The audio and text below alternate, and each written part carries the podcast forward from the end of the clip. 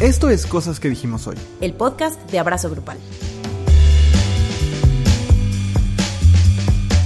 Hola Andrea. Hola Luis. Hola a todas, a todos y a todos quienes nos acompañan una semana más en Cosas que dijimos hoy, el podcast de Abrazo Grupal. Estamos muy felices. Eh, una disculpa de que no les acompañamos la semana pasada. Hemos estado hasta el copete de cosas, pero ya estamos de vuelta en este su programa radiofónico favorito. Órale. ¿Cómo estás, Andrea? Bien, sentí que envejecimos como 50 años con esa presentación, pero it's Pues, fine. Ah, ¿qué le hace? ¿Qué le hace? Yo mucho. No, pero estoy bien, estoy bien, estoy bien. Estamos cansados, pero aquí dándolo todo. dándolo todo y el día de hoy es un programa del amor. Si usted este, La pecera del amor. está buscando No sé por el en la amor, pecera del amor. pues siempre todos los caminos llevan a otro rollo.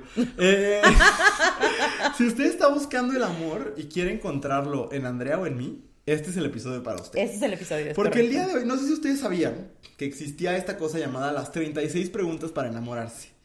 El día de hoy vamos a contestar algunas de ellas. Al rato les explicamos la dinámica, pero la idea es que ustedes se enamoren de nosotros. Básicamente. Sí, vamos a, a abrir este cuestionario de 36 preguntas para enamorarse y vamos a contestar algunas y a ver si nuestros radioescuchas se enamoran de nosotros. Ojalá, la neta. Sí, sí, sobre todo si usted se apellida Rockefeller. Ojalá escuche este, este episodio hasta el final. Ojalá, ojalá se convenza. Sí, de- es una de familia rica los Rockefeller, ¿no? Sí, sí, son. Ah, muy bien. Pero antes de eso, Yo dudo mucho que algún Rockefeller nos esté escuchando, pero pues quién sabe. quién sabe. Uno nunca sabe. Oigan, por cierto, ya no habíamos hecho esto, pero este episodio es presentado por nuestro equipo, nuestro equipo de productores. Eh, Sí, si usted se quiere unir a nuestro equipo de productores en Patreon para tener acceso a todos los cursos que hemos dado en la historia de la humanidad grabados.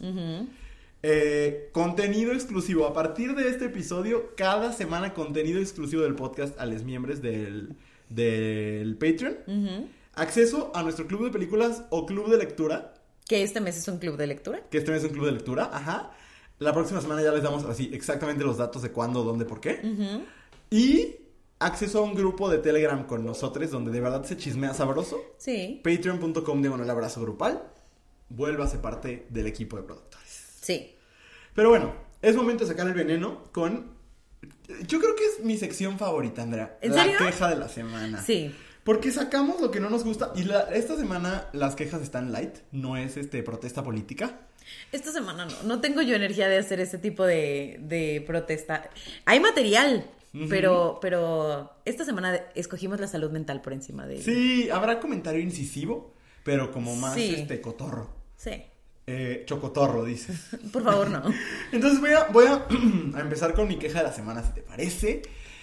Esta semana me quiero quejar de Destroyer.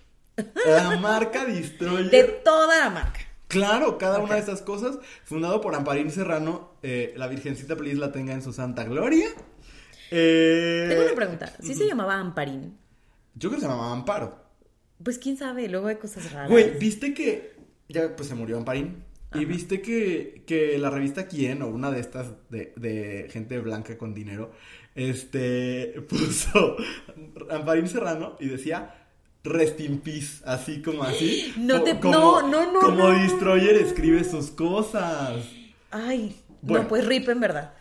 Me quiero quejar de Destroyer por muchas cosas. Uno, estéticamente es la marca más fea que existe. Solamente igualada por iWay. Ay, sí. Pero Destroyer es una cosa que, o sea, si una caja de crayolas vomitara, sería menos caótico que la caja de un juguete de Destroyer. Son horribles.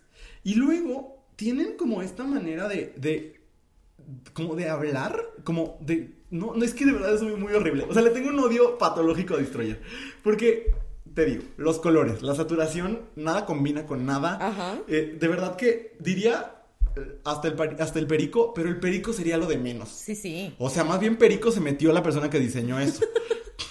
Primero. Ajá. Después, el otro día tú y yo vimos un juguete de Frida Kahlo Ay, que dice Friducha. No, no, no. y luego no. hace rato mi hermana y yo vimos a tres muñecas que sus nombres son Tinga, Tinga, Chamoy y Very Nice. ¿Por qué? o sea, es que nada tiene sentido. ¿Por qué le pondrías tinga a una muñeca? Ajá. Y luego hay tinga versión K-pop. ¿Por qué? Tampoco sé. No entiendo. Y llegamos al, al comentario político incisivo de la semana. Ajá. Los conservadores aman decir que las personas progres adoctrinamos, perdón, adoctrinamos a las infancias. Ajá. Y ellos ponen a las niñas, porque son sobre todo a las niñas, Ajá. a cuidar fetos. Ah, qué horrendo. Hay un juguete de Destroyer llamado Casimerito, que pues es, no es un bebé, porque primero existieron los neonatos. Entre un neonato y un nenuco, pues no hay gran diferencia, nada más que el neonato está culero. Ajá, sí, muy, muy, muy cool. Pero, eh, pues es un bebé, ¿no? No es distinto a los juguetes que, por razones patriarcales, pues, se le han dado a las niñas desde casi siempre, Ajá. ¿no? En ese sentido es tan problemático como todos los demás. Ajá. Pero el casimerito es ingeniería social. Yo aprendí ese término en una conferencia de un señor que tú también conoces. Este, pero X. Está diseñado con ideales pro vida, Ajá, ¿no? Porque estás poniendo a una criatura a cuidar a un feto. Ajá. Y me parece horrible. Porque de nuevo es, es, o sea, ¿con qué cara vienen y nos dicen que nosotros estamos adoctrinando a las niñas, que les estamos imponiendo ideologías? Y ellos están poniendo a sus infancias, sobre todo a las niñas, casi exclusivamente a las niñas, a cuidar fetos. Ajá. Me parece una locura. Me parece un despropósito. No lo entiendo, no lo entiendo. Entonces, de verdad, Destroyer es una marca fea. Los nombres no tienen sentido. Vomitaron las carayolas ahí en el este. Rest in peace. Restin, híjole, qué de mal gusto. Y aparte, ideológicamente me parece súper problemático, ¿no? Porque se supone que hay que dejar que las infancias crezcan para que puedan tomar sus decisiones y entender la complejidad de estas conversaciones. Eso dicen, ¿no? Dicen, ajá. Y entonces los ponen a cuidar un feto. Ajá. Me parece horrible. Y esto yo lo vi en internet. Ok. Ahorita lo voy a lo confirmar. Pero, ¿es verdad que la única muñeca morena de Destroyer se llamaba Mole? No sé si la única, pero la, la muñeca, según yo, sí existe. A ver, vamos aquí en tiempo real. Ustedes van a escuchar el tecleo. Destroyer. Porque además Luis teclea como si odiara su teclado. Claro, es que yo trabajé antes en el IMSS, es lo que no sabes.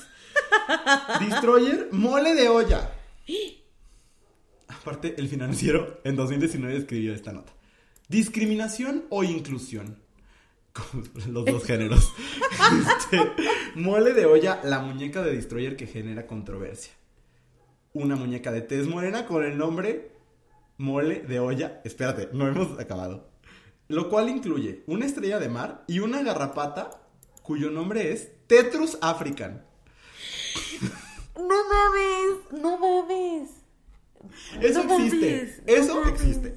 No, no, no, no, no, no. Según, no. según en estos tiempos donde ya no se puede hacer nada. No, no, no, no, no, no, pero es que a mí lo que, lo que más me impacta de todo esto no es que a alguien se le haya ocurrido, ¿sabes? Ajá. Sino que haya pasado por tantos filtros como para que termine en un Liverpool. O sea, hace poquito, mm, bueno, no hace poquito, pero por ejemplo en junio nosotros tuvimos que hacer cosas con distintas marcas. No saben la cantidad de, o sea, necesitamos prácticamente la firma del Papa Sí. para muchas cosas. Ajá. Lo cual quiere decir que para que salga un juguete como estos, tienen que pasar cuántos filtros, cuántos te gustan? 20. Muchísimos, muchísimos. Y todos dijeron, qué buena idea. Sí. Entonces, Dije. Destroyer, Destroyer es mierda. Eso quiero decir. Es la peor marca que existe después de iWay. Este. no le compren cosas de Destroyer a sus hijas. Tan bonitas que están las Barbies. Uf, Estoy yo impactada con esta pieza de información. Porque se sabía que Destroyer era horrible, solo nunca había yo medido el impacto de, de esos nombres, la es que verdad. aparte, mira, estoy entrando ahorita a destroyer.com. Nada más para leerte cómo. No entiendo por qué así es la comunicación de Destroyer. O sea, aquí está: Chamoy y Amiguis Teen Talkers K-pop. ¿Qué? son todo eso. Parece nombre de película de Iñárritu. ¡No manches! Ay, no. Y luego dice, los accesorios más cutes que necesitas para el cuidado de tu crío. ¿Qué? Es que no entiendo nada. Neta no entiendo nada. Al parecer Chamoy y Amiguis es como una marca muy importante. ¿Para quién? Es que aquí están... eh, es como la, son como las Barbies de, de Destroyer. O sea, porque son dos líneas. Los neonatos, que son los bebés, y de ahí se desprenden Casimeritos Aquameritos, que sabrá Dios que sea. Eh, Casi Sparkle. Es que y está escrito así, Sparkle. Es que no puedo. Es que ¿por no qué, puedo. güey? Este, lo, lo escribió una, una de esas este, feministas radicales que escriben queer con K. Trabaja no, en Destroyer. No, güey, es que lo escribió de verdad una niña de tres años que puede decir este tipo de cosas y dices, claro, she's learning. Bueno. Pero alguien lo escuchó y dijo, es una excelente estrategia de marketing. Esos son los neonatos. Ajá. Y los otros son la línea Chamoy y Amiguis. Y Chamoy y Amiguis son como ya, pues, niñas grandes. Que está Tinga, mis pastelitos, Very Nice, Chamoy. Y ya son todas. ¿Cuál es? Y Atole. Pero ¿cuál es el criterio? O sea, ni siquiera se llaman todas como comida. No. ¿Por qué? Es que es caótico. En el peor de los sentidos. Ajá, sí. Como el último disco de Katy Perry. O sea, sin, sin sentido no tiene razón de existir. Este, pues nada, de, de eso me quiero quejar. No de tengo yo nada que añadir el a eso. a- adoctrinamiento religioso pro vida disfrazado de vomitado de colores y pésimo gusto que es. Sí, ugh, uy, no. No, no tengo yo nada que agregar a esa queja. Muy bien. Me, me- lo pienso y me enojo. Y hoy no quiero enojarme, hoy quiero fluir. Ok. Pero bueno, Andrea, ¿tú de qué te vas a quejar esta semana? Mira, yo me quiero quejar de este grupo de gente que se inmiscuye en mi felicidad en esta época. De hecho, no sé decir nombre y apellido. Ajá, me voy a ir uno por uno. No, Como Arya Stark. ándale. Yo pienso en ustedes todas las noches y les maldigo, no es cierto. Pero en esta época, ya cuando cambió el horario, que ya no volverá a suceder, pues, pero que ya se Nunca hace más. nunca más. Otro logro de la 4T. Claro. No, nunca sabrán si lo dije a favor o contra. Exactamente. Pero ya cuando se empieza a hacer de noche muy temprano, cuando ya hay toffee nut en Starbucks, cuando ya se empieza a sentir como que es el cierre del año, yo soy muy feliz en el momento en el que empiezo a escuchar a Mariah Carey de fondo, en todos lados, así. Yo soy súper feliz, a mí me encanta. No me encanta como tal la Navidad, como ese día, porque hay muchas expectativas y toda la familia quiere que estés con ellos y no podría a mí interesarme menos. Pero como todo el build-up. ¿sabes? De que todos lados está lleno de lucecitas y todos, todos los lugares huelen a canela y se me hace hermoso, me encanta, Ajá. me hace súper feliz. Yo veo, a lo mejor es que deep down tengo como espíritu de gato y entonces veo lucecitas y es como, ¡no mames! O sea, me emociono mucho. Ajá. Y entonces la gente que insiste en decir, apenas es noviembre, ¿por qué están decorando Navidad? Me irrita. Ay, pues porque Me quiero. irrita. Es como, a ver, o sea, se ve bien bonito. ¿A ti qué te quita? ¿Qué te quita que haya, el- que prendan el arbolito de Navidad en el centro comercial? ¿A ti qué te quita que estén colgando las guir? Nada. No te estorba, no te están cobrando de más, no, nada. Sí, no se cobra el copo de nieve artificial. No, no, no te cobran por minuto que ves las lucecitas, es- a menos que vayas a esas expo- eh, eh, como cosas extrañas que hacen en las... en- es que en esta ciudad van a poner una exposición, no una exposición, un montaje como de cosas de luces, Mm. pero van a cobrar Como un en dineral. Ajá, pero van a cobrar un dineral para entrar, pero esa es otra historia. Este, eso sí me irrita. Pero sí me molesta la gente que se queja de que la Navidad empieza muy temprano. Ay, claro. Porque está bien. a muchas personas nos hace muy feliz. Y yo entiendo si a ti no te gusta la Navidad por cualquier asociación negativa que tengas con las fechas. Lo entiendo.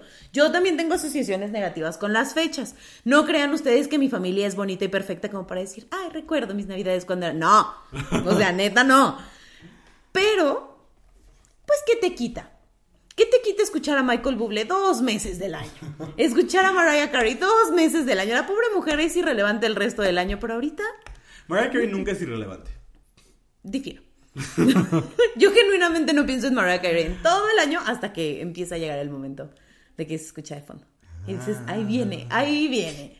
¿No? Este, eso, o sea, es una queja muy inofensiva, pero genuinamente me irrita.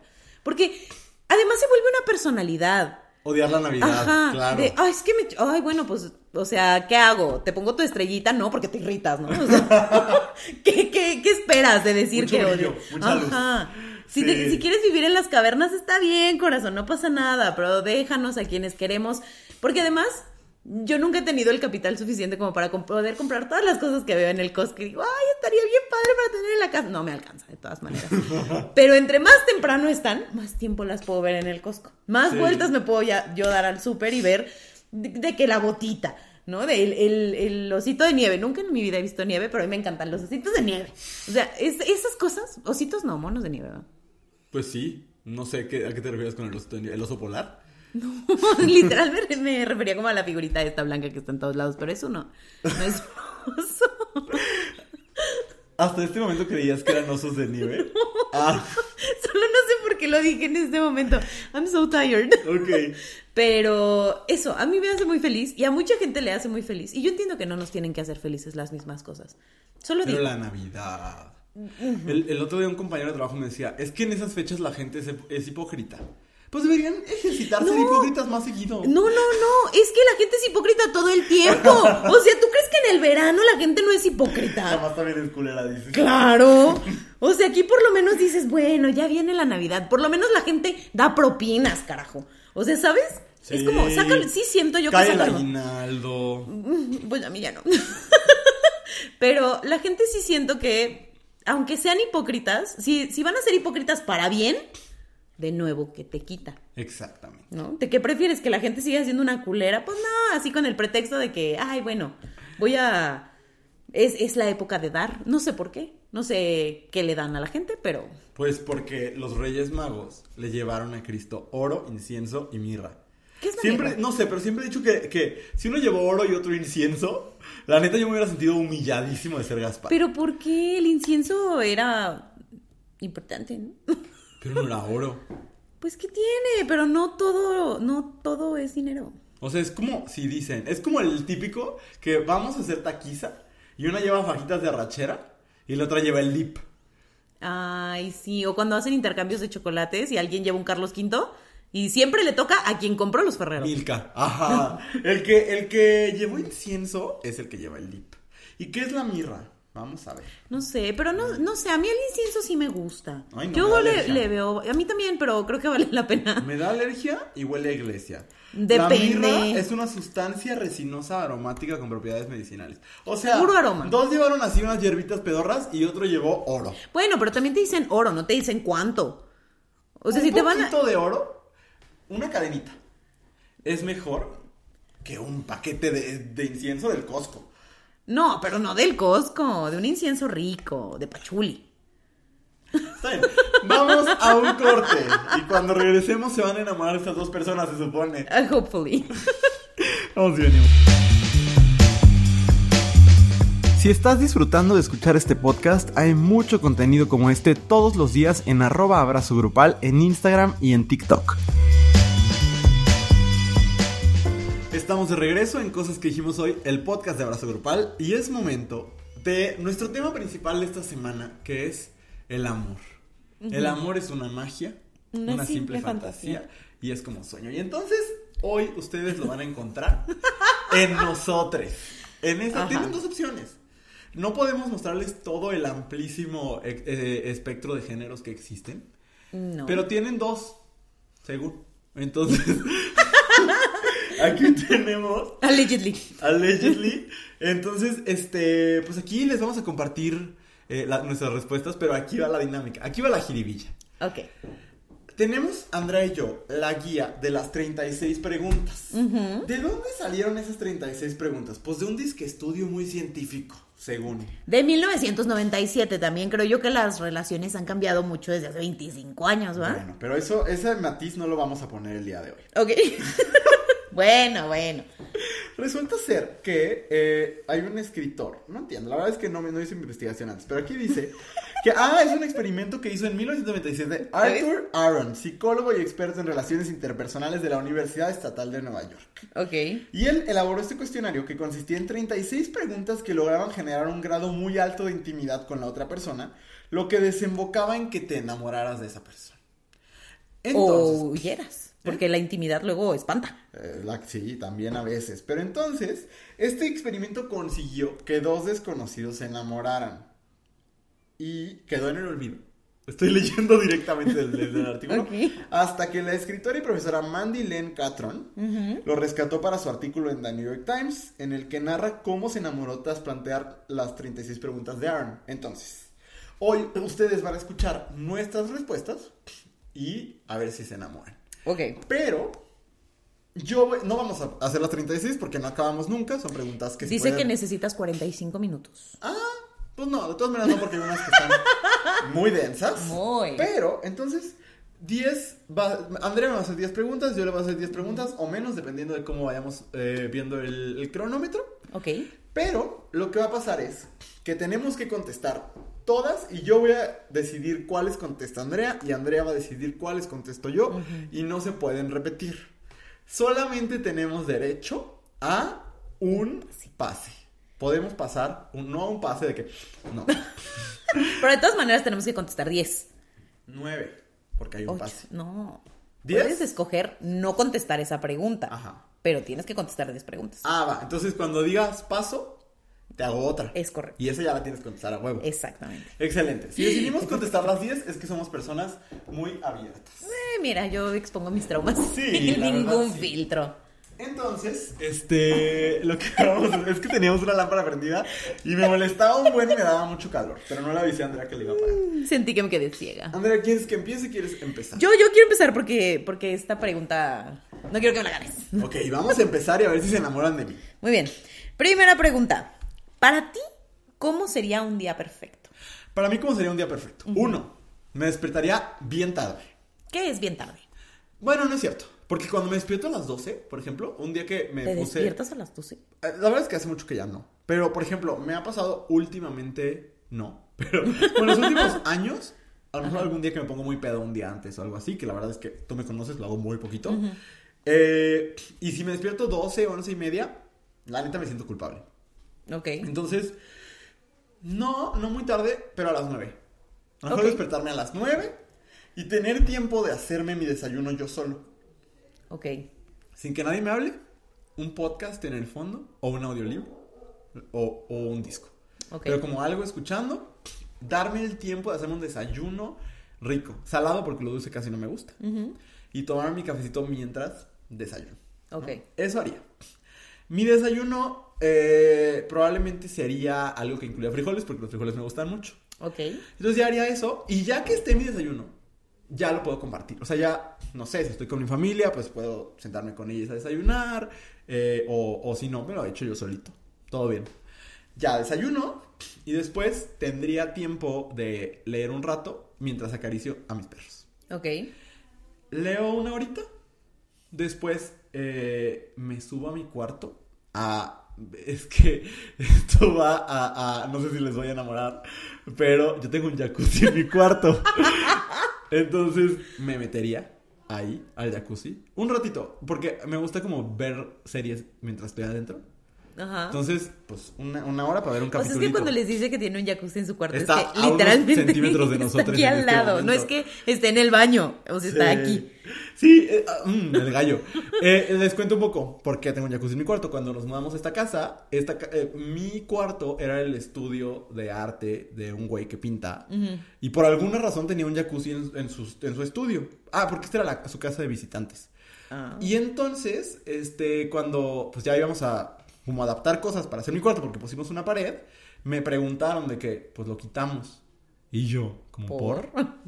Entonces ahí está, y lo uso muy poquito, sobre todo este año que hemos tenido demasiadas cosas que hacer, pero ya lo quiero usar de nuevo. X, me metería, vería una serie, eh, después, eh, o quizás, sí, sí, pero después haría de comer específicamente con mis hermanas, porque me gusta mucho hacer de comer con mis hermanas, alguna pasta, eh, y después iría al cine.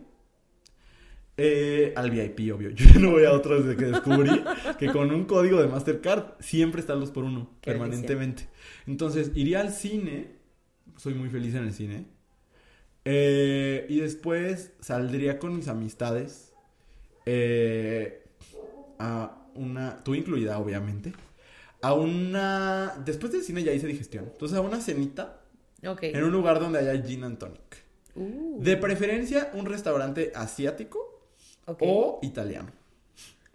Ahora, hay una versión, un lado B de esta historia en la que fuimos por tacos y soy igualmente feliz. Yo amo los tacos con toda mi alma.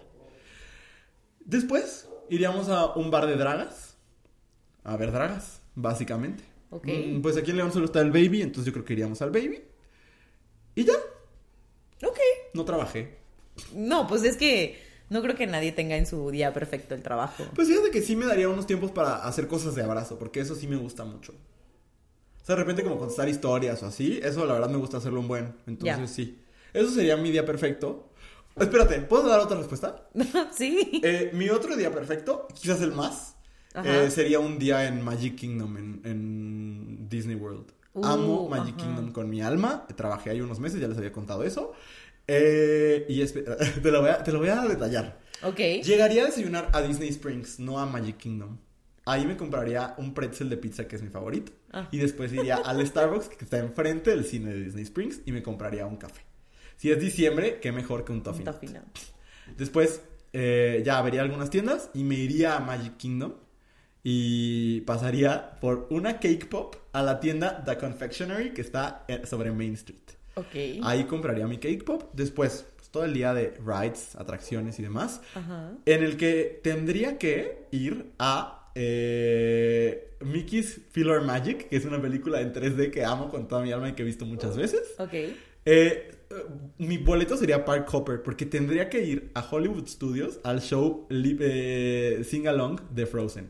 Porque me encanta, eh, me encanta ir, me encanta. Este, y después, en la noche, iría a ver eh, el show de Fireworks en Magic Kingdom. Órale. Ese sería mi día perfecto. Órale, Me- lo fuerte. adelanté porque si no, pues sería muy largo. Pero básicamente ese sería. Ok, qué fuerte, qué fuerte. ¿Ya se enamoraron de mí? O dijeron, pinche teto.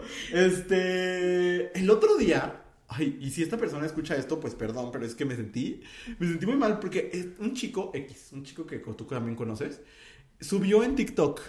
Me invitaron a una fiesta eh, y el- la temática es ir vestidos de nerds. Get ready with me. Ajá. O sea, yo sentía que estaba vistiendo de mí. Me angustió demasiado. Yo siento que no me he visto mal, pero ahí. No. Es más, siento que me he visto muy bien, pero ahí, de que eso no era de nerds. Yo soy muy nerd, o sea, eso no me causa conflicto, pero no sé, se me hizo bien raro. Pero bueno, Andrea, Ajá.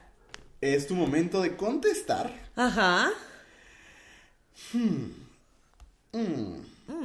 Es que estoy buscando algo que, que, que, que... Ya, ya lo tengo, ya lo tengo. Antes de hacer una llamada por teléfono, ¿ensayas lo que vas a decir? ¿Por qué sí o por qué no? Ok. eh, últimamente, últimamente como en el último año, Ajá. lo he dejado de hacer. Ok. Pero antes sí. O sea, antes me daba muchísima ansiedad hablar por teléfono. Porque, porque, por. O sea, sobre todo porque no conoces a la persona. Y cuando tienes que hacer como un proceso muy largo, como cuando hablas con el banco y tienes que arreglar cosas y así, Ajá, me ajá. parece tedioso. Y además, yo sentía como que estaba haciendo a las otras personas perder el tiempo. Porque es la única, es el único motivo por el cual hablo por teléfono. Claro. No es como que, bueno, no. O sea, le hablo de que a mi mamá a veces. Y al. Y ya. bueno, no le hablo mucho a mi hermana y le hablo mucho a, a un amigo. Pero pues cuando le hablo a mi hermana y así, pues no tengo que pensar en qué le voy a decir, porque no, es, no es importante. Bueno, no que no es importante, solo no me, no me preocupa. Pero para marcar a pedir el gas y así, antes me generaba mucha ansiedad porque yo no quería ser una molestia para la gente. Ajá. Después descubrí que es su trabajo. Literal, sí. Ajá, entonces fue como de, pues si no sé hacer algo, pues para eso te estoy marcando, ¿sabes? Ajá. Entonces, no sé, mi relación con las llamadas de teléfono han cambiado mucho en los últimos años, porque cuando descubrí que la gente que estaba del otro lado del teléfono literalmente hace su chamba, pues entonces yo dejé... O sea, en el caso de quién te va a dar un servicio. Sí, claro, pues es que ¿para qué más hablas por teléfono en esta época? Ay, yo con ciertos amigos, de repente.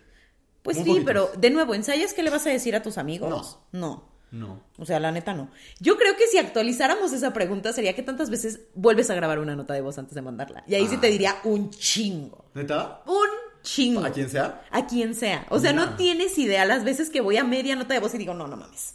Y la, la quito. Eso sí hago mucho. Ya. Pero como el teléfono solo lo uso para los servicios, es como de, it's your job, es tu trabajo, ayúdame, ¿no? Sí. También no soy grosera. O sea, honestamente creo que yo soy de las personas más amables que conozco que le contestan a los bancos, por ejemplo. Ay, yo les cuelgo. Yo no, es que es otra, es, me hace sentir muy mal.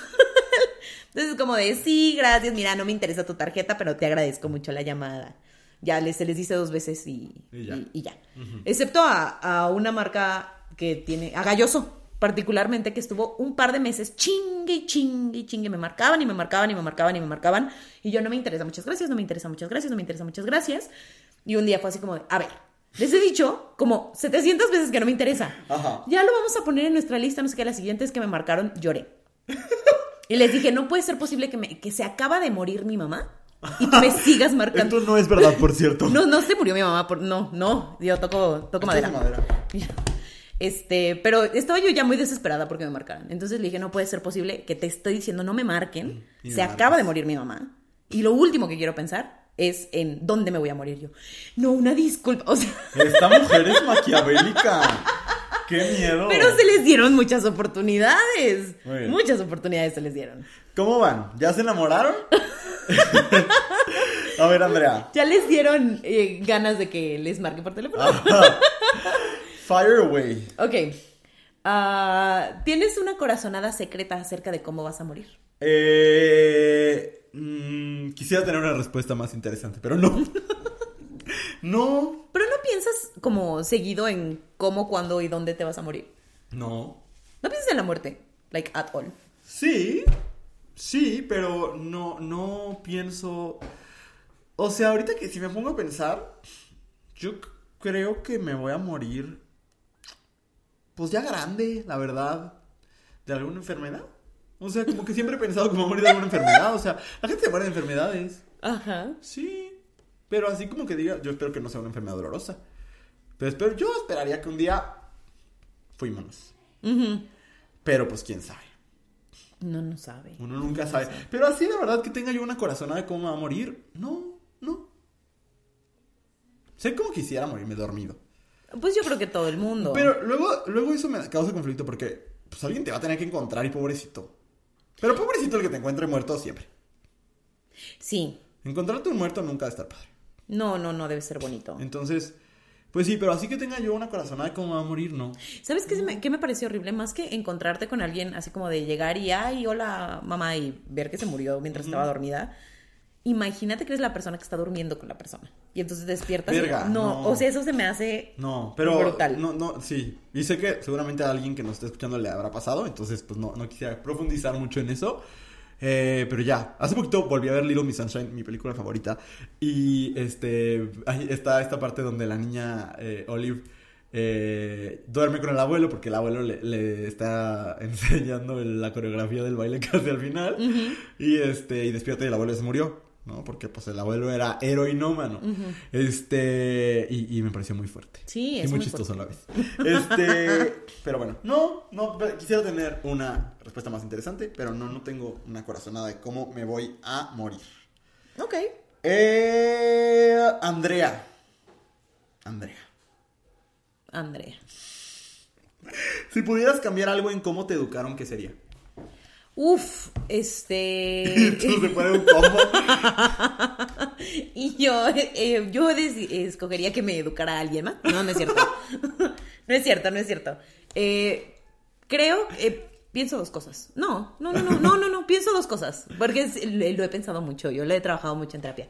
Este, pienso que me gustaría que me hubieran educado con menos miedo al dinero Ok. como en el sentido de, bueno, yo la verdad es que crecí como en una situación muy privilegiada, ¿no? Y nunca me faltó nada, al contrario, me sobraban muchas cosas en muchos sentidos, eh, pero mis papás no. O sea, tanto mi mamá como mi papá, este, fueron como, pues sí, tuvieron situaciones económicas complicadas mientras crecían. Ok. Y a mi papá le fue muy bien, ¿no? Mientras eh, nosotras éramos niñas y, o sea, mi hermana y yo y demás, le fue muy bien y tuvimos la oportunidad de crecer con muchas comunidades y muchos privilegios. Pero, pues el trauma persiste, ¿no?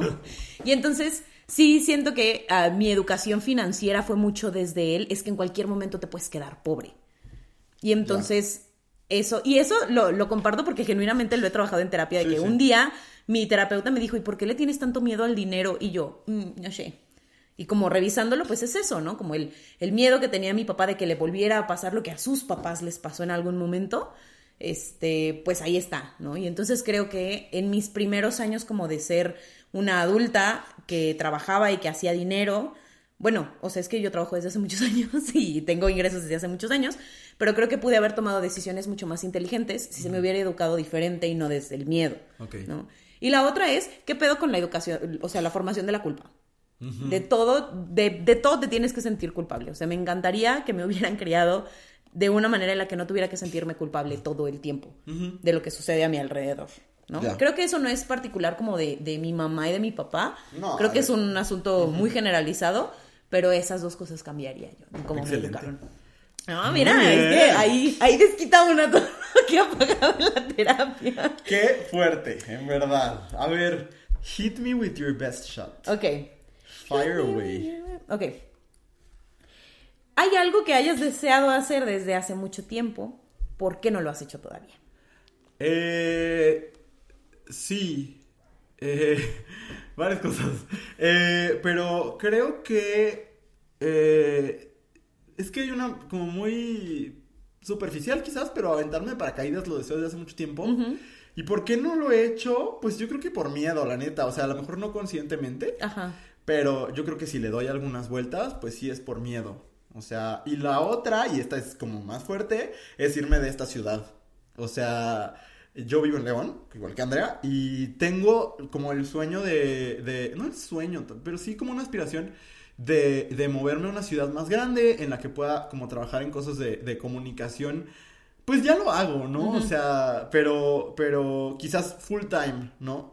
Eh, yo amo dar clases y nunca quiero dejar de dar clases. Creo que ya lo había dicho antes, pero una vez escuché a Gabriela Barkentin decir que ella solo sabe que en su vida quiere dar clases, viajar y leer. Y, y es algo de, Oh. de lo que me identifico más. Tal cual son tres cosas que quiero hacer toda mi vida. Pero sí, o sea, irme de esta ciudad. Y, y ¿por qué no lo hago? Porque, así como siendo muy transparente, eh, tengo un trabajo muy cómodo. O sea, tengo un trabajo en el que gano bien y, y soy bueno. ¿no? Y entonces, este, pues eso es muy cómodo. Claro. Y, y cuando veo vacantes y así, digo como, pues me voy a ganar tan bien y no sé si soy tan bueno, ¿sabes? Entonces me asusta. Eh, O sea, eso, un poco. O sea, no solo me asusta, sino verdaderamente dialogo conmigo y digo, ¿estoy dispuesto a sacrificar esta comodidad? Y hasta ahorita no he estado dispuesto. Ya. ¿no? Mm, Creo que algún día lo estaré. Este. Y creo que no estamos muy lejos de que lo esté. Pero. eh, por eso no lo he hecho. Creo. Muy bien. Sí. Yo, take me with you. vámonos. Vámonos ya. ¿A dónde? ¿Quién sabe? ¿Quién sabe a dónde nos lleve el viento? No es cierto. A dónde nos lleve el viento. A ver, Andrea. Mm. Estoy, estoy viendo. ¡Ay, esta está buenísima! Si mañana te pudieras levantar disfrutando de una habilidad o cualidad nueva, ¿cuál sería? Oh, ok, realista, ¿verdad? Sí. No, pues, y no. yo, yo, no. mm. Mm. No, sí tengo muy clara la respuesta. Eh, si mañana me pudiera despertar este, con la gran habilidad de cantar, pero así de, de no mames, qué perro talento, híjole. Sí. me- sería yo la persona, porque incluso lo pensé así de, bueno, si pudieran ser como cosas sobrenaturales, no, o sea, no, no me interesa, yo quiero cantar. ¿Como ¿sabes? quién? No sé, porque luego, es, eh, luego hay, como hay- Andrea. Como No Andrea. habrá otra. No, no, seré yo el refer. No, es que luego me, co- como conozco voces nuevas y me obsesiono con esas voces y digo, no mames, me gustaría cantar así, pero luego escucho otra diferente y es como... Yo lo único que sé es que uno de mis sueños frustrados, y sí digo sueños frustrados, aunque la gente diga, no, no tiene por qué frustrarte tu sueño. Todavía hay mucho, no es, o sea, no. Ajá. No, no porque no, no se pudiera, sino porque, sea, genuinamente sí creo que I'm not built for it. Pero si yo pudiera, si yo tuviera una voz como suficientemente, con suficiente potencial para trabajarla y poder hacer teatro musical, sería Ajá. yo así la persona más feliz y la persona más plena del mundo. Creo que no canto mal, creo que soy entonada, ¿no? Este, y si canto mal, pobre de las personas a mi alrededor, porque canto todo el tiempo. todo el tiempo. Pero, pero sí creo que es así una... También es una realidad que siempre he querido hacer teatro musical y nunca me he metido a clases de canto porque Ajá. me da vergüenza. Ajá. Pero si yo pudiera despertarme y solamente así que saliera effortless, porque luego hay gente que canta y parece que ni siquiera le cuesta trabajo, Ay, ¿sabes? O sí. sea, que caen mal. Caen mal. Pero eso, eso, me encantaría despertar y solamente poder cantar. Precioso. Excelente. Eso. Ay, yo ahora tengo que yo que escoger una más, me olvidó. Sí. Yo- yo Este- nada más en lo que busco es la, la pregunta. Ajá. ah, eh, o sea, te copiaría tu respuesta. Yo también sueño con cantar bien. ¿Verdad? Y yo, cuando tomé un, un taller de teatro musical, un añito, este. O sea, mi maestro me decía que, que hasta eso era entonado. Pero pues no le seguí. Deberíamos. Hasta ahorita, dices tú. Deberíamos. Próximamente abrazo grupal el musical. A puepo. Ay, ¿qué tal? O el show cabaret. Ok. Eh, comparte cinco caracteres. Es que aparte esto está escrito como en español de España. Ajá. Entonces, sí, compartir. sí, jolines. Este, comparte cinco características que consideras positivas de una pareja. Ajá, cinco características que considero positivas de una pareja. Eh, yo, full disclaimer, he tenido pocas parejas en mi vida. O sea, eh, sí, no, no he tenido muchas. eh, y formalmente, dos. Pero déjame, déjame las pienso. O sea, lo primero creo que sea una persona que se gane mi confianza. Yo siempre he dicho esto. A mí la gente confianzuda me caga. O sea, yo creo que la confianza se trabaja. Sí. Más que se gana, se trabaja, ¿no? Se construye. Entonces, una persona que pueda construir una confianza conmigo, eso es como lo, lo que más necesito en una pareja. Lo segundo, que sea una persona sensible. O sea, ya he tenido experiencias de estar, quizás no en pareja, pero como quedando y así, con personas, con hombres específicamente, que, que tienen muy bloqueada la parte emocional. Y tú me conoces, yo, yo soy una máquina de sentimientos. Entonces, este, sí necesito que sea alguien que sienta cosas. ¿Es cosas que admiren en una pareja? ¿Cosas que deseen en una pareja? Eh, cosas Algo así, ¿no? positivas. Cosas positivas en una pareja. Ok, eso es lo segundo. Eh, lo tercero es que sea alguien con sentido del humor. Yo siento que las peores personas en este mundo no tienen sentido del humor. Entonces, eso. Eh, lo cuarto es que sea una persona que trate bien a las demás personas, específicamente a su mamá, eh, a las personas que le quieren y a su entorno. O sea, en realidad que trate bien a las demás personas. Eh, y bien, como desde el reconocimiento de, que, de, de lo valioso de las otras personas. ¿no? Ya dije cuatro, ¿ah? Ya nomás me falta una. Te falta uno. Eh, y la última, que sea una persona sin tantos tabúes, porque yo he ido como desmontando muchos y luego me encuentro que cuando estoy con una persona que, por ejemplo, tiene ideas gordofóbicas, ¿no? Que tiene ideas, que la gordofobia es algo que, que yo he tenido como muy interiorizado en mi vida y que he tenido que como desmontar, ¿no? Eh, entonces como alguien que tenga ideas gordofóbicas, racistas, eh, capacitistas, clasistas, que es uno de los temas que a mí más me, me calan, o incluso como el asunto de la homofobia interiorizada, la transfobia y demás, eh, no me puedo relacionar con alguien así. Y que alguien no solo no los tenga, sino tenga una postura firme en contra de esas cosas, de, esos- de- de los tabúes y de los estigmas y de la discriminación y demás, para mí es muy, muy sexy. Eh, voy a agregar una sexta. Ok. Como la creatividad en todos los sentidos. O sea, para mí, yo, yo me he enamorado muchas veces viendo a alguien en el escenario, porque la dimensión creativa, y quizás sería mi número uno, y se me ocurrió hasta ahorita, pues, pero como la parte creativa es, a mí me enamora cabrón. O sea, yo recuerdo específicamente eh, eh, cuando vimos, las dos veces que he visto en el escenario a Susana Zabaleta, que yo he dicho, es que necesito que, que esté conmigo, ¿sabes? O Sí, sea, e- Es, es muy, me parece fascinante. Es que es irreal esa mujer. Ajá, y, y me pasó, por ejemplo, cuando, en Casi Normales, que fue la primera vez que vi a Susana Zabaleta, también vi a Jerry Velázquez, que a mí me parece de las voces más bonitas del- de, de México. Y entonces, como ver esta capacidad creativa, a mí me, me vuelve loco, me vuelve loco. Entonces, eso creo que, eh, aparte, la gente creativa no solo es creativa en lo artístico. Ajá. O sea, alguien que es creativo, es creativo en, en no sé, en, en lo emotivo, eh, en la vida diaria, como en lo cotidiano, en lo sexual, etcétera. Y eso para mí es muy importante. Entonces, esas serían las cosas que necesito en una pareja. Si Ah, usted las tiene, mande correo. Mande correo aparte, ni siquiera DM. No, mande Vamos a correo. formalizar. Sí. Este, una carta. Eh, ¿Motivos? En hoja membretada, por favor. Eh, pero bueno, te va, Andrea.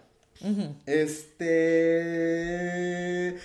Ay, esta está buena, me parece interesante. ¿Hay algo que te parezca demasiado serio como para hacer bromas al respecto? Muchas cosas. A ver, De hecho, me cagan las bromas.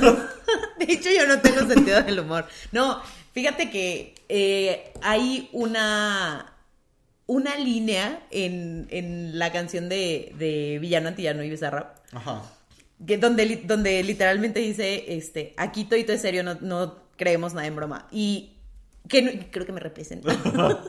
Porque todos los temas que son importantes para mí, ¿no? Como el tema de la diversidad sexogenérica, como el tema del el racismo, el clasismo, etcétera, como la justicia social, como para abarcarlo todo, ¿no? El, el feminismo y demás. Eh, incluso eh, la literatura son temas muy serios para mí. O sea, son cosas que me tomo muy en serio.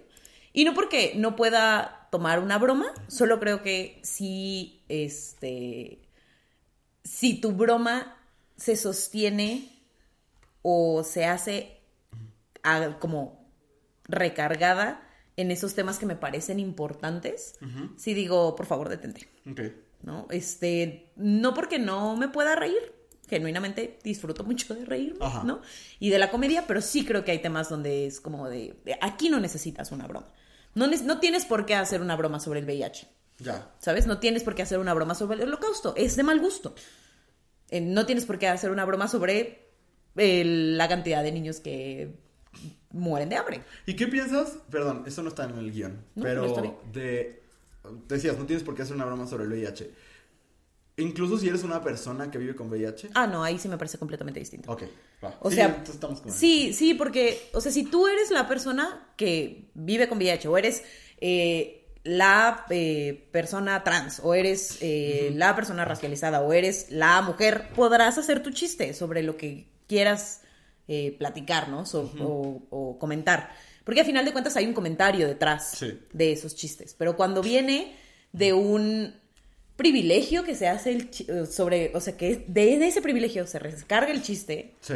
ahí sí me irrita. problema, Ajá, sí. sí. es, sí me parece un problema. Y ahí sí soy la persona menos divertida del mundo. En ese sentido soy muy poco divertida. Ok. ¿no? ¿Por qué? Porque las cosas me importan mucho y muy difícilmente las pasaré por alto. Ok. Excelente. Muy bien. Yo soy una persona muy intensa, amistades. Se sabe, se ha dicho, se reconoce. Seguro ya, de repente llegan mensajes de, de amor a Andrea, pero bien intensos, o sea, sí, porque a mí luego me dicen cosas como más superficiales. Bueno, también me han dicho todo, Ajá. pero... Y yo, nos- los dos leemos todos los mensajes que llegan. Ajá. Pero luego a Andrea le llegan unas cosas así como más, más intensas. bueno, eh, tu siguiente pregunta, no sé ni cuántas llevamos, pero tú llevas la Eh, cuenta. yo llevo la cuenta, sí. Ok. Este, ¿cuándo fue la última vez que lloraste delante de alguien? Y a solas. Las dos dicen... Ahí dice. Eh, mm, yo lloro poco. En general, sí, lloro muy poco. Eh, porque estoy muy bloqueado, yo creo, no sé. Eh, entonces, eh, me cuesta recordar. La última vez que lloré a solas, lo recuerdo perfectamente, porque fue la semana pasada viendo el episodio de Masterchef, eh, Uh, en el que Pepe, Ricardo Peralta, eh, contó sobre la muerte de su hermano y Talina Fernández habló sobre la muerte de Mariana Levy, eh, su hija. Ahí lloré muchísimo. Eh, me- no sé qué me desbloqueó, pues, pero lo, eh, el- yo siempre lo veo en vivo los domingos. Ese día no, porque llegué tarde y vi el resto del capítulo y solo me faltaba el principio. Y lo puse el lunes pasado eh, y estaba yo en mi cama, así tengo la imagen grabadísima. Y me des, o sea, lloré un ratote, porque de verdad me, me- me pegó muy cabrón, se me hizo muy fuerte. Eh, porque aparte a mí me, me- o sea, como que se me quedó muy marcado cuando sucedió lo de Ricardo. Yo veo mucho Pepe y Teo y, y vi el video cuando él lo contó y como que ver ese proceso en alguien a quien, a pesar de que hemos platicado pocas veces, le tengo cariño por muchas cosas, me, me pegó. Y con Talina me pareció así... Fue brutal. fuert- fuertísimo Sí. porque aparte, esto es el, el lugar común, el mayor de los lugares comunes, pero de verdad sí me parece muy potente esto, como de, existe una frase, una palabra para nombrar a quien pierde una mamá, un papá, pero no existe una palabra para nombrar a quien pierde un hijo porque debe ser el dolor más grande, o sea, yo no sé, yo no tengo hijos, pero debe ser uno de los dolores más grandes de la vida. Sí, sí, debe ¿no? ser muy fuerte. Entonces, esa vez, la última vez que lloré enfrente de alguien, esa me parece más difícil porque no me acuerdo. Eh, no me acuerdo. Pero seguramente fue con mi terapeuta. Lloro muy poco en terapia. He llorado muy pocas veces en terapia. Pero hoy, hoy casi lloro enfrente de alguien, pero porque me enojé mucho en el trabajo. Y te conté hace rato. Pero, pero debe haber sido en terapia. Porque hace muchísimo que no lloro como enfrente de ti, por ejemplo. Mm, uy, no. No, o sea, he llorado un par de veces. eh, con mis mi familia tampoco. Lloro poco, de verdad lloro poco en público. Entonces ya, eso. Pero yo creo que sí. Por eso no vez- necesitas tomar tanta agua, porque no lloras tanto. La última vez en terapia. Ok, Sí. Muy bien. muy bien. Andrea. Andrea. Andrea. Eh, ¿Qué será? ¿Qué será? Es que, es ¿Qué que ya estamos. ¿Qué es lo que más valoras en un amigo, amiga, amigue? Uf, no sé. Eh, creo que como la lealtad. ¿Ok? O sea, eso es como algo muy importante para mí, aunque no se lo pido a la gente. ¿Ok? Nunca se lo Valoras pido. que te lo den. Ajá. Nunca se lo pido. Porque creo que cada quien da lo que, lo que quiere y lo que puede dar. Sí. También sé que la gente que ha tenido oportunidades de demostrar su lealtad conmigo y no las ha tomado es gente que yo no me tomo en serio como una amistad, ¿no? Ajá. Es como una amistad para cotorrear y se acabó. Ajá. Eh, yo creo que eso y no sé, no, no sabría cómo describirlo, pero no me pasa con muchas personas como que las conozca y diga, ay, este, esta persona es un lugar seguro Ya. no alcanzo a identificar como en este momento qué es lo que hace que una persona se sienta como un lugar seguro para mí. Pero como en el momento en el que eso hace clic, digo, ah, eso lo valoro muchísimo. Porque creo que viene de diferentes cosas, ¿no? Tengo de- amistades diversas que están en mi vida por diversas situaciones y que, han hech- y que se han convertido en lugares seguros para mí de, de- de muchas formas.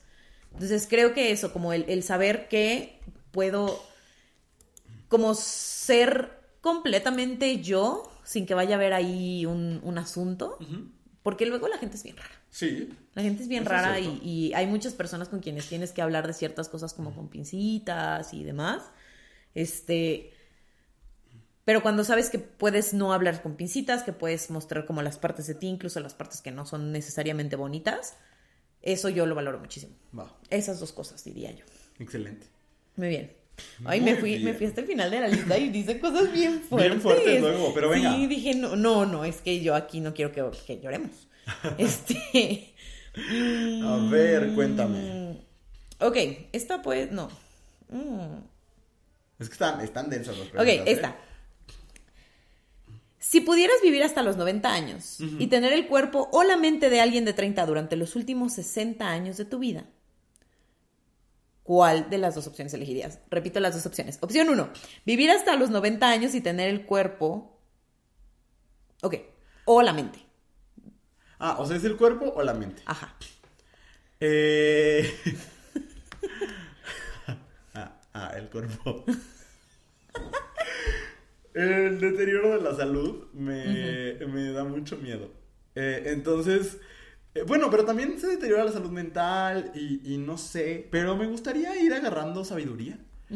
Eh, sí, creo que preferiría vivir hasta los 90 años con el cuerpo de alguien de 30 Ujú. eh, ir haciéndome sabio, eh, pero sin que... Ay, no sé. Es que, por otro lado, la pérdida de la memoria, por ejemplo, me da... No, voy a cambiar de respuesta. Es que no estoy seguro, Andrea. Esto, esto me, me mete en un gran conflicto, porque le tengo miedo a enfermarme y le tengo miedo a perder la memoria y Pero la te puedes enfermar a los 30 años. Sí, eso es cierto. Quizás mejor me quedo con la mente de alguien de 30 porque algo que valoro mucho es como mi lucidez y mi memoria y mi... No, no que tenga yo excelente memoria, pues, pero como el poder recordar las cosas y el poder pensar y crear cosas. Eh, y creo que preferiría entonces la mente de alguien de 30 eh, con un cuerpo que envejece y que eventualmente va y se acaba.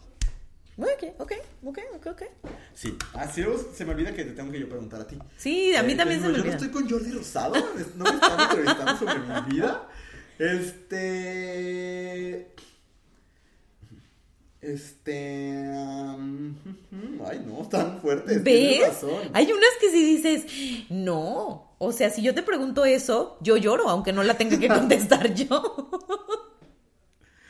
Este. um, estoy buscando, ¿eh? Denme un segundo. Puente musical. Ti, tiriri, ti, ti, tiriri, ti, tiriri. No, sí se está tardando mucho. Es que no, no. A ver, espérenme. Ya casi, ya casi. ¡Ay, aquí lo tengo! ¿Cuándo fue la última vez que cantaste a solas y para otra persona? O sea, a solas de que hoy, en el coche. Ajá. O sea, cuando te iba a recoger iba yo cantando. Ajá. O sea, pero tengo aquí una pregunta. Para otra, cantar para otra persona es de que. ¿Y ahora? Es lo, que, cigarra. es lo que yo iba a preguntar, porque si es de, siéntate y escúchame, Ajá. jamás. Nunca lo has hecho. Nunca. Pero de que cantar enfrente de otra persona, pues veníamos cantando en el coche. Sí. O sea, es que Sí. yo de verdad canto mucho. Pero nunca has dicho. Te dedico esta. Hablando de mujeres. y así. no, No, ni yo, fíjate. no, nunca. O sea, por ejemplo, cuando estoy en mi casa y que, o sea, aunque haya gente, pues, pero que sé que es gente de confianza, eh, pues yo sí canto. Y yo sí le tiro así de, como si fuera yo Mariah Carey, ¿sabes? Así de, pues sí, sí, no sale ni modo, estás en mi casa, ¿no? Ya. ni modo. Pero sí, no, no, no me es difícil recordarlo porque es algo que hago constantemente. Ok. Y que además la gente con la que estoy, luego me pasa en el trabajo, bueno, eh, en el tengo muchos trabajos, este, pero uno de ellos tengo una barra de té dentro de una cafetería y hago galletas ahí, ¿no? Entonces, de pronto me meto a la cocina donde están las chicas que trabajan en la cafetería y se me olvida que están ahí. Entonces, de pronto me, me encuentro a mí misma cantando en voz alta, no solamente en mi cabeza. De pronto pierdo esa conexión. Se me olvida cuando dejan de estar las cosas en mi cabeza. Entonces, lo hago mucho. Ya. Lo hago mucho. O sea, si usted es una persona que disfruta el silencio, yo no soy la mejor compañía. Honestamente, soy una persona muy ruidosa y canto todo el tiempo. Excelente. Ahora, ¿qué me vas a preguntar tú a mí? Ahí está. Si una bola de cristal te pudiera decir la verdad sobre ti mismo, tu vida, el futuro o cualquier cosa, ¿qué le preguntarías? Sobre mi vida, Sobre lo que quieras, sobre ti, ajá. el futuro, ¿verdad? Ajá. Si aquí no venimos a dar explicaciones del pasado. Sí, no, no, y de esas para eso voy a terapia. Ajá. Pero del futuro. Eh, yo creo que sí preguntaría como dónde está. ¿Dónde es el lugar del mundo donde voy a ser más feliz? Uy, qué fuerte. Sí, o sea, soy muy feliz aquí, ¿sabes? Ajá. Y como justo porque soy muy feliz, eh, me gusta mucho estar rodeado de los amigos de los que estoy rodeado, de mi familia, etcétera. Justo por eso siempre le, le- le- como que le huyo a irme. ¿no? Entonces, me gustaría que esa bola de cristal me diría, tienes razón, no te vayas. O, yo sé que te da miedo, Ajá. pero hay algo súper emocionante en otro lado. Ya. Eso me gustaría, porque sí me da culo. O sea, sí, como esta cosa de decir, si no me gustara mi trabajo, si me llevara mal con mi familia, si no tuviera amigos, diría, pues me voy, que no tengo nada que perder. Claro. Pero en este momento, como tengo estas cosas que, que- a las que me aferro mucho porque me gustan, entonces eso le preguntaría. Yo Está creo. muy fuerte. Está Sí. muy fuerte. Uy. Sí, pero sí, yo creo que eso preguntaría. Porque, porque sí, he, he sido como, como que le tengo miedo a, a soltar esa parte. Ajá. Que es una parte que me gusta, ¿sabes? Sí, sí. Eso yo creo. Ok. Está, Sí. está muy fuerte. Sí. Ay, ver. me va. Pero es una gran pregunta para hacerle a una bola de cristal, honestamente. Sí, sí. Es una, o sea, es difícil. Andrea. ¿te gustaría ser famosa? ¿De qué forma? Ay, mira, de la que sea. Ah, ¿verdad?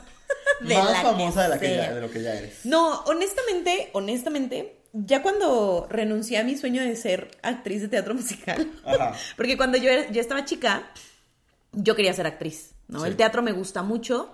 Este, tengo mucho tiempo sin hacer teatro también, pero en su, en su momento lo disfrutaba mucho. Eh, en realidad, eh, como que la gente me vea siempre me ha gustado, Sí. ¿no? Este, A mí también. Sí, la neta, me gusta que la gente me vea, me gusta que la gente me escuche. Yo creo que por eso doy clases, básicamente. Eh, un rollo un poco narcisista quizás, pero sí me gusta, ¿no? Ok. Pero cuando descubrí que, o decidí también, que ese no iba a ser el camino que, que iba a tomar, porque a final de cuentas voy a cumplir 30 años apenas, o sea, yo podría agarrar, ahorita no hay nada que me ate que diga, no, Andrea, no puedes hacer teatro, bien podría yo empezar a hacerlo, solo es algo que he decidido no perseguir, Eh, y no trabajar. Pero honestamente, eh, sí, sí me gustaría ser famosa. Y me gustaría ser famosa por no necesariamente lo que escriba, pero sí lo que sé sobre literatura. Porque sé muchas cosas. Ajá. Solo, de nuevo, vienen los traumas no trabajados de la adolescencia, ¿no? Sí. Solo nunca he encontrado la plataforma donde me sienta cómoda compartiéndolo. No encuentro la, no, no he terminado como de pensar en una plataforma, en un formato, en un algo que me funcione. Ya. Pero sé muchas cosas. Ajá. Y yo sé que sé muchas cosas, ¿sabes? Y hay pocas cosas en mi vida que me emocionan y me importan tanto como la literatura. Entonces, por ejemplo, hay este festival al que, que sucede en Querétaro, al que voy cada año, que es el Hey Festival y sucede en diferentes partes del mundo y demás. Aquí en México sucede en Querétaro cada septiembre. Eh, yo lo veo y digo, es que a mí me mamaría. O sea, yo sería la más feliz. También debatible que tan famosos los son las Ajá. personas que escriben, ¿no? una, una fama modesta. Modesta. Pero. Pero eso, o sea, más que me conozca mucha gente, me gustaría que me conocieran por eso. Ya. Quizás ese sea el objetivo de mis treintas. Me parece. Me parece perfecto. ¿Te Todavía. parece si nos sentamos una y una? Va, ok. Este, Muy bien. La mira, ni un pregunta. pase. Creo que, creo que Es- fuimos no llegamos muy- a las 10 porque nos hemos extendido bastante, pero la última pregunta. Bien, este. Podría pasar ahorita. ¿Tú qué sabes? No creo.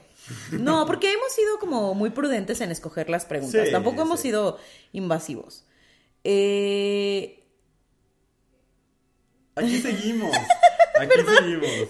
Este... ok, eh, va. Si fueras a morir esta noche, sin posibilidad de hablar con nadie, ¿qué lamentarías no haber dicho a alguien? ¿Y por qué no se lo has dicho hasta ahora? Su madre. Eh, La última. A ver, no sé si voy a pasar porque no sé, no sé a quién le diría algo. Es que soy muy de decir, la verdad. O sea, paso. Busca otra. Ok. Ok. Si pudieras elegir a cualquier persona en el mundo, ¿a quién invitarías a cenar? Solamente una, no me vayas a armar de que Ay, la yo voy a armar cena. una cena No, de varias Una gente. persona, una persona. Una persona en el mundo a la que pudiera invitar a cenar. Ah, qué difícil. Es difícil. Qué complicado. Mm, no sé. A ver, es que te, si, te, si te pudiera ayudar varias personas y armar un plan para ir con varias personas a cenar. Y tú así, voy a tomar así de que el cóctel con fulanito y la entrada con Ajá, sutanita. exacto, los entretiempos. Mm, ¿No? Bueno, ¿No se dale. puede? Ok, entonces, si puedo armar mi plan, invitar a varias personas a una cena a mi casa, ok, eh, ahí sí más fácilmente te diría que invitaría a Natalia Lafourcade, ok. eh, porque me parece súper interesante. Ajá. Invitaría a Tina Fey, Ok. porque me encanta lo que hace, me encanta, me encanta, me encanta su comedia. Eh, ella me, me inspira mucho, me, me llena de muchas cosas. Entonces invitaría a Tina Fey. ¿Tienen que estar vivos? Sí. Ok, este. Invitaría a. Ay, pues sí invitaría a Beyoncé, la neta. Siento que no tendría nada interesante que compartirme. ¿Quién sabe? Pero llenarme como de esa. Energía. Sí, estaría padre. Y le pediría que trajera a Taylor Swift. Eh, estoy seguro que no me caería bien. Yo la quiero mucho. Me encanta su música. Me encanta. Yo creo que es la música que más me gusta. Pero. No es, su personalidad no es mi personalidad favorita. Pero me gustaría tenerla en mi casa. ¿No? Como pues, para platicar algunas cosas. Sí tengo algunas dudas. Tengo algunas dudas de qué tantas cosas. Tengo muchas dudas. Me parece una figura interesante. Ok. Eh, y después. Todavía está vivo. No, no es cierto. ¿No está vivo? No, sí, pero no, mejor no lo quiero invitar. Eh, me gustaría invitar. Me gustaría invitar. Eh, a. Ay, este. eh, Gia Tolentino. Eh, ajá. escribió eh, uno de los libros que más me gustan, eh, Falso Espejo, y, y me parece como que tiene. Tengo muchas preguntas de. Una vez me contestó un correo. ¿Ah, sí? Y- ajá, y tengo muchas preguntas de- del mundo y de cómo funciona el mundo. Y ella tiene una mirada como de, de el ecosistema cultural. Me parece muy interesante. Entonces, me, me gustaría mucho platicar con ella. Eh, y estoy pensando en personas LGBT como eh, a las que me gustaría tener en mi casa. Y son muchas, por múltiples razones. Pero para cenar nada más, este... No, pues sí, así la dejamos. la Ok, ok, Sí, muy bien, creo que muy sería bien. una cena amena, interesante. Eh, sí. Muy bien. Yo creo que con la que más platicaría sería con Gia Tolentino, porque me gusta como entender Ajá. el mundo y así y todo. Y a las otras les diría, ustedes cantan mientras. Ándale, que te hagan el show. Sí, ellas son La así cena la cena show. y ya. Ok, muy bien. Pero eh, seguramente mucha más gente. Mi cabeza como que se pone en blanco con estas cosas. Así pasa, así pasa. Sí. Sobre todo, Ah, ya se murió. Quiero decir Steven Sondheim. Ese sería así mi otra Ay, respuesta, pero se murió el año pasado. sí, sí se murió. Ya, Steven Colbert, el Ah, comediante, ajá. es- a mí me gusta mucho la comedia y me gusta mucho la comedia gringa. Ujú. Entonces, eh, pues a ellos me encantaría tenerles, tenerles por acá en mi casa, su casa. Ok. Bien. Interesante la mezcolanza. Está, está rara, pero Sí. sí, sí. A todas ellas. Ok. Andrea, Ajá. ¿estás lista? Estoy lista para la última pregunta. Para la última pregunta. Eh, es que están, hay unos que están muy fuertes. Muy, muy fuertes. Sí, sí. Hmm, Comparte con tu interlocutor, que en este caso son todos quienes nos escuchan, Ok. un momento vergonzoso de tu vida. Ay, es que yo hago osos muy seguido, pero los olvido. Yo me desapego muy fácil de Ya. las cosas. Pero, no sé, mira, tengo yo muy presente una ocasión en la que estábamos en, bueno, en una de las últimas idas a la playa con mi hermana que hice hace varios años.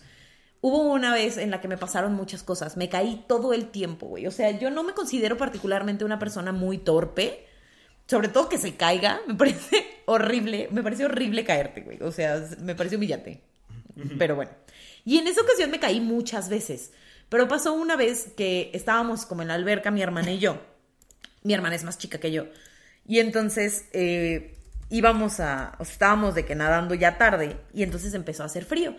Pero la alberca tenía como dos extremos para poderte salir. En uno estaban las escaleras y en el otro estaba como una rampita, ¿no? Las escaleras estaban muy lejos. Y la otra opción que puede hacer la gente que tiene fuerza en la parte superior de su cuerpo, que no soy yo, güey. O sea, yo de verdad, de verdad, por más que lo intente, por más... Hubo muchos años de mi vida en los que hacía gimnasia y ni así, güey. O sea, genuinamente mis brazos son la parte más débil de mi persona. Entonces, si yo intento salirme de una alberca sin apoyo, o sea, de que impulsándote con los brazos, termino pareciendo Orcan Show, ¿sabes? De que dando vueltas sobre la panza. Y Ajá. no, o sea, not flattering. Entonces, solamente había dos opciones. O te sales por las escaleras o te sales por una rampita Ajá. que había, ¿no? Así como de que va de, de menos a más para salirte de la alberca. Entonces, estábamos mi hermana y yo. Y este. Y en la alberca, o sea, en la rampita, había un montón de güeyes que me daban mala vibra. No porque los hombres en general me den mala vibra, que sí, pero esos en general me daban mala vibra. Y entonces mi hermana no se quería tampoco salir de la alberca en ese momento porque estaban como muy sobre mi hermana, ¿no? Mi hermana es muy atractiva, entonces están como muy sobre mi hermana. Y entonces no había como opciones para salirnos, porque una era pasar entre ellos, que además estaban ocupando todo el espacio. Me caga cuando hay un grupo de hombres que ocupan todo el espacio Ajá. para... pa- ¡Ugh! me parece Ajá. molesto. Y la otra era que se- nos saliéramos por las escaleritas, Sí. pero teníamos que darle toda la vuelta a la alberca. Y entonces pues era, era lo mismo, ¿no? Era el momento incómodo. Entonces ya cuando se movieron estos güeyes, eh, fue como de, este es nuestro momento, se movieron como para algo, güey. O sea, iban de que agarrar una cerveza o una cosa por el estilo, fue como de, ahorita es el momento. Sí. Porque además nuestras cosas estaban cerca de la rampita. Y pues subimos, o sea, ya caminamos por la rampita y así. Cabe destacar que esta, esta alberca estaba rodeando el restaurante, uno de los restaurantes del hotel. Y ya era a la hora en la que cenan los gringos, ¿no? Como a las 7. Ajá. Entonces nos salimos y entonces estaban estos güeyes en un camastro. Y como me cayeron mal, yo volteé y les di la, la peor jeta que les pude haber hecho. Ajá. Solo porque me parecían nefastos. Ajá. Di dos pasos y me metí el putazo de mi vida, güey. De que de pronto solo vi mi pie enfrente de mi cara. Ajá. Me- o sea, me resbalé. Me resbalé y caí, pero así de, de nalga. Enfrente de todo mundo. Enfrente de todos los gringos que estaban comiendo y enfrente de esta bola de güeyes que estábamos tratando de evitar con así, con toda la intención. Y fue horrible. Me dolió días. Me dolió días el ego y me dolió días mi pompi. Porque neta me caí muy, muy feo. Claro. Entonces sí lo recuerdo como un momento. Mi hermana estaba de que no podía. No podía parar de burlarse de mí esa vez. Eso lo tengo grabado en mi memoria. Y me iré, me moriré pensando en ese momento. Fue muy horrible. Muy bien. Eso. Pues, Ese es mi momento. ¿Qué dicen? ¿Ya se enamoraron de nosotros? Yo la neta siento que sí. O sea, que sí hubo respuestas que provocan enamoramiento intenso. Ok. ¿Y qué creen? Eh, ¿Quiénes son nuestros productores? Yo creo que ya no van a escuchar una pregunta más porque las otras ya están muy intensas, pero van a escuchar un jueguito que vamos a hacer solo nuestros productores en Patreon y Ajá. cada semana va a haber contenido extra. Así que si tú eres productor, porque ya pagaste tu membresía, solo ve a Patreon y escucha el, el- el segmento extra, toda una sección extra eh, cada semana. Muy bien. Patreon.com, diagonal, abrazo grupal. Espero ya estén enamorados. Vamos a un corte y regresando, volvemos. recomendación. Si te gusta lo que estás escuchando, no olvides seguirnos en tu plataforma de podcast favorita o en todas. Estamos de regreso en cosas que dijimos hoy y es momento de recomendar cosas.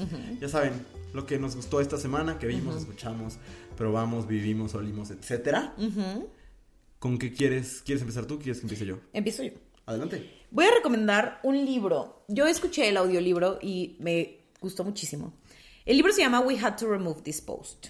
O tuvimos que quitar este, este post, esta publicación. Eh, de Hannah Bervoets. No, Montana. ¿Hannah no. qué? Bervoets. Ok. Ella es como de, de Netherlands, o Ok. un país por allá arriba, ¿no?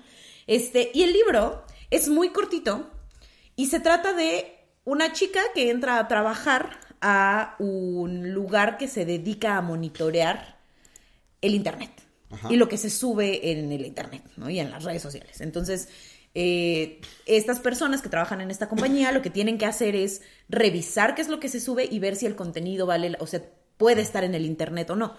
Eh, por, por ejemplo, tienen que revisar este, videos larguísimos de eh, teorías conspiratorias, por, por ejemplo, de este, alguien que cree que la Tierra es plana, porque siempre hay el potencial de que alguien haya, alguien haya querido probar de que la gravedad no existe aventando un bebé por la ventana, ¿no? O sea, cosas así. Y entonces habla de todas las cosas horribles que se encuentran en el Internet y de cómo afecta la vida de estas personas, ¿no? Cuando yo lo leí, honestamente, yo entré a este libro con muchísimo eh, morbo, Ajá. ajá. siendo completamente honesta. Ajá. Este, y la verdad es que no está tan terrible, no está tan gráfico como pudo haber sido, sobre todo considerando como la naturaleza del trabajo que tienen estas personas. Hay un par de cosas que sí son fuertes, pero no es un libro como violento o demasiado gráfico. Ya. En realidad se centra como en, en las relaciones que tiene esta chica con sus eh, como coworkers y, y el impacto que tiene tener ese trabajo. Es más sobre el impacto que tiene ese trabajo en sus vidas que lo que ven en el internet. Entonces, la neta está bien chido, es un libro muy breve. Eh, de hecho, creo que el audiolibro son como cuatro horas, o sea, de verdad es muy, muy, muy chiquito. Entonces, está, o sea, es rápido, está amable y está bastante entretenido. Entonces, esa es mi recomendación de esta semana. Excelente. ¡Ay! ¿Qué tiras? Mi celular. Lo vamos a dejar para que vean. La que acabo de decir no me considero particularmente torpe. Ay. Bueno, mi recomendación de esta semana es, eh, la mencioné hace rato, para mí ese artista tendría que ir ya al quiropráctico porque le doler la espalda de estar cargando la música mexicana. Eh, Natalia Lafourcade. Ajá. Eh, su nuevo álbum de Todas las Flores eh, es el, el primero que hace con música original suya desde el legendario Hasta la Raíz, que yo de verdad creo que es uno de los mejores álbumes en español en la historia. Hasta la Raíz es del 2015. Órale. Eh, y es- siete años después vuelve con De Todas las Flores, que eh, es producido por Adán Jodorowsky. Y este. Y tiene. Tiene un sonido que recupera elementos como. Ustedes seguramente si la conocen sabrán que Natalia tenía, durante estos últimos años, estuvo construyendo un sonido como basado en el folclore mexicano, eh, con sus tintes como más, eh, pues de ella, ¿no? Tal cual. Eh, pero esta vez recupera algo de eso, pero lo mezcla con sonidos como de jazz, un poco. Hay mucho jazz. Ya no es un disco acústico. Eh, es un disco que tiene mucho piano, por ejemplo, que tiene mucho sax, que tiene percusión. O sea, como que ya la producción eh, está infusionada de muchas cosas, ¿no? Tiene momentos donde suena francamente muy europea, otros momentos donde se vuelve a cargar hacia una versión de Natalia Lafourcade del folclore mexicano, eh, pero aparte eh, es un álbum sobre el dolor, un álbum sobre la muerte, un álbum sobre el duelo y también sobre la ruptura, con sus excepciones, hay algunos, algunas canciones como más amorosas, pero en general es un álbum que duele, ¿no? Eh, abre con un track que se llama Vine Solita, que, que, habla como justo a este mundo, vine solita y solita me voy a ir. Eh, y, y, yo llorando nomás de del título de las canciones de esta mujer. Sí, y tiene una canción que tal cual se llama Muerte. ¿no? Y, pero al mismo tiempo tiene um, como estos elementos de mucha ternura. El otro día te puse la de mi manera de querer, que es muy mm, linda y es bastante alegre. Eh, y, y, me gusta mucho la producción. Y mi recomendación es escúchenlo. Y después, si ustedes son unos clavados como yo, clavadas, clavades, eh, les recomiendo que escuchen también el podcast de Todas las Flores del Podcast, que mm, recupera el proceso de grabación del disco y tiene algunas de las notas de voz que le mandó Natalia a, Dan Jodorowsky eh, cuando estaba ideando las canciones. Órale. Eh, y tiene un capítulo donde conversa con su mamá. Eh, como es una mirada muy íntima al proceso creativo de, Natalia, y si todavía se quieren clavar más, y nunca creí yo que iba a recomendar un capítulo de creativo de Roberto Martínez, pero de verdad la entrevista que le hizo, donde, como dice mi amigo Mario, es cierto que Natalia tiene un acento como de Buenos Aires, Veracruz, porque no sé exactamente, es un acento de un lugar que no existe, de verdad. Ajá. Eh, pero, pero es una mirada, una figura de la que escuchamos poco, no es común ver a Natalia dando entrevistas. Eh, entonces, el podcast vale la pena, el capítulo vale la pena, pero sobre todo el álbum de todas las flores que pueden escuchar en Spotify. Eh, tiene una portada preciosa y, yo sí creo que, que esa parte de las artistas más valientes de, la música latinoamericana, porque ha hecho de todo, o sea... Ha hecho lo que ha querido. Ajá, tal cual, o sea, como desde el 2000 hasta ahorita. Eh, o sea, incluso tiene un exitazo con Los Ángeles Azules, ¿no? O sea, como, como que ha transitado por donde quiere. Y eso me parece muy bello. Entonces, este, se los recomiendo muchísimo, está padrísimo. Ok, muy bien. Muy bien. Pues llegamos al final de este episodio un poco diferente. Ah, está padre, me Sí, pues claro, nos encanta hablar de nosotros. ¿Se pero, enamoraron? Pero ojalá a ustedes les haya gustado. Ojalá alguna persona que nos esté escuchando se haya enamorado. Y si no, no nos digan. Mejor miéntanos. Sí. Sí, si usted es cierto autor eh, de poesías regiomontano, ojalá se haya enamorado de mí. Ok, y si no se enamoraron, de todas maneras tienen oportunidad de enamorarse más de nosotros siguiéndonos en nuestras plataformas. Así es. Inscribiéndose al Patreon para ver qué vamos a comentar por allá. Eh, ah, vamos a jugar yo nunca nunca en el contenido exclusivo. Así que si quieren saber qué no hemos hecho y qué sí hemos hecho, váyanse al contenido exclusivo. Ay, qué fuerte. Que ya está. Así, ahorita cuando están escuchando esto, también ya está, en, el Patreon. Ok. Y si quieren ser parte de nuestro equipo de productores, patreon.com, diagonal, abrazo. Y pues, gracias Luis. Gracias Andrea y gracias a todos. Nos escuchamos la próxima semana. Adiós. Bye. Esta fue una producción de Abrazo Grupal. Nos escuchamos en este mismo espacio todos los miércoles por tu plataforma de podcast favorita y el resto de los días de la semana en arroba abrazo grupal en Instagram y TikTok. No olvides suscribirte para que no se te vaya ningún episodio. Y si estás pasando por un momento difícil, acuérdate que no estás sole, sola, solo. Esto también pasará. Te mandamos un gran abrazo grupal.